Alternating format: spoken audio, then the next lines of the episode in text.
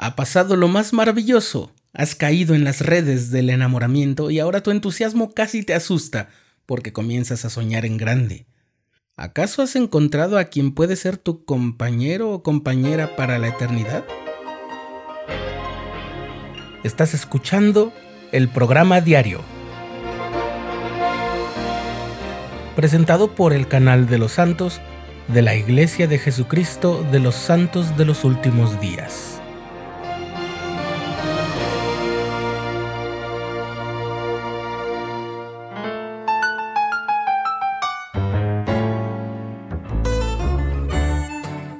Si consideramos la vida eterna como el máximo de los dones de Dios y las bendiciones más grandes de la vida eterna las habremos de gozar junto a nuestra familia, y en realidad eso significa junto a nuestro cónyuge por la eternidad, entonces es natural que cuando el amor romántico llama a nuestras puertas, la pregunta sobre si hemos encontrado a la persona indicada se vuelve más importante que nunca.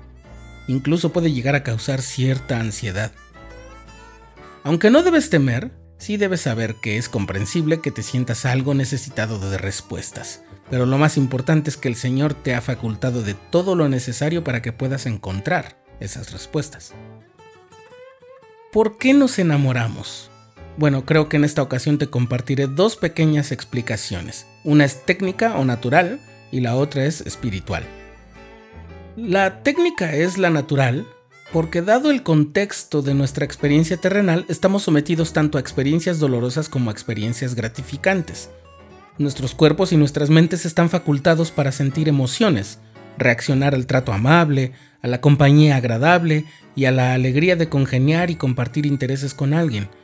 Y una tendencia natural de nuestras mentes y de nuestros cuerpos, en el sentido orgánico, es precisamente la tendencia a buscar el modo de permanecer en ese estado de alegría, y de perpetuar lo más que se pueda el estado de bienestar, gozo y satisfacción.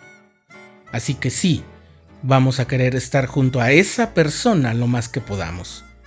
Pero no te confundas, esa es la misma razón por la que nos cuesta mudarnos de ciudad y dejar atrás amigos y familiares, y por la que cuando lo pasamos mal, corremos a llamar a nuestros padres. Y también por eso nos refugiamos en la oración algo hay ahí que nos da bienestar y un poco de gozo, de modo que volvemos por acción casi natural. La otra explicación es la espiritual. Ya en el programa diario una vez dijimos que los espíritus que son afines se encuentran y se hablan en ese lenguaje espiritual.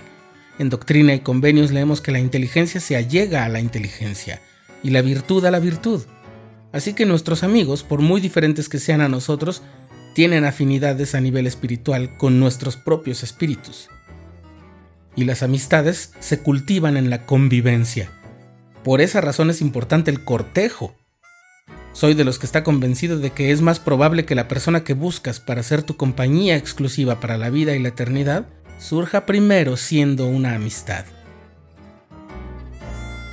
¿Ya lo ves? Nos encontramos ya en un terreno espiritual y por eso ahora me apoyaré en la manera en que los profetas nos hablan de cómo podemos saber si hemos encontrado a alguien con quien podamos compartir nuestro camino de la vida y nuestro destino eterno.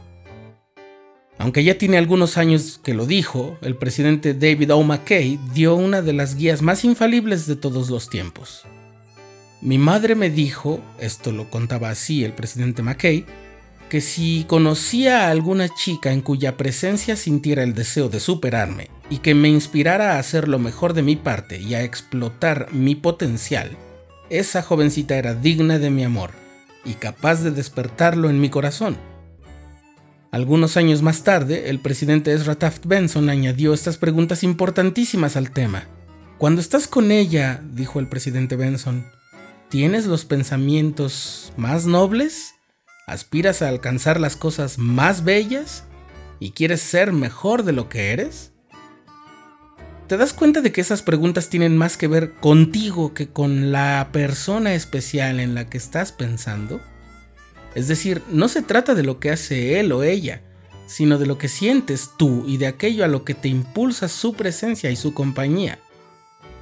Deseas superarte, te sientes inspirado o inspirada a hacer tu mejor esfuerzo, a explotar tu potencial. Tienes los pensamientos más nobles, o sea, lo opuesto a los pensamientos viciosos y egoístas. Aspiras a alcanzar las cosas más bellas y en resumen quieres ser mejor. Pero pon atención, quizás podrías adelantarte a decir que cualquiera que se sienta enamorado se siente exactamente así, inspirado a desafiar al mundo y a lograr lo que sea por amor. Ten cuidado. Si hay algo en el comportamiento o las convicciones, ya sea tuyas o sean de la persona a quien estás cortejando o buscando una relación formal, que en lugar de inspirar a ser mejor, lo que causa es desaliento, tristeza o el impulso no es hacia las cosas nobles, sino a pensamientos y deseos egoístas y mundanos, entonces las alarmas deben sonar fuerte. En ese sentido, las normas de la Iglesia nos dan una guía más segura también, porque nos mantienen a salvo del naufragio en medida en que estamos dispuestos a tener fe en el Señor y a escuchar su voz. La mayoría de los matrimonios que han perdurado a través de muchos años suelen decir que, aunque no hay una fórmula para haber logrado mantener el amor y el mutuo interés genuino, siempre ha existido el elemento de que cada uno siempre se ha sentido con ganas de ser mejor, inspirado por la compañía de su cónyuge. Es decir, mi cónyuge me hace feliz y me inspira a ser mejor en muchos sentidos, no me fuerza ni obliga y por lo tanto no es responsable ni de mis tropiezos ni de mis logros, aunque sí se los dedico y están motivados por mi pareja. Y por supuesto yo no obligo ni manipulo a mi cónyuge para que sea mejor, porque ese no es el camino del Señor. Si ella estando en mi compañía se siente inspirada a cumplir su potencial personal, quiere decir que se siente segura y feliz. Y esto aplica para cuando se están conociendo cuando llevan pocos días de noviazgo o cuando llevan muchos años de matrimonio. Esa seguridad, esa inspiración deriva del respeto y la admiración mutuas, que si son cultivadas todos los días, perduran mucho más que la belleza física. Pero no te precipites, que aquí apenas estuvimos hablando de cómo puedes saber si esa persona que justo ahora te está haciendo sonreír podría ser la que comparta la eternidad contigo. Pero apenas vamos comenzando.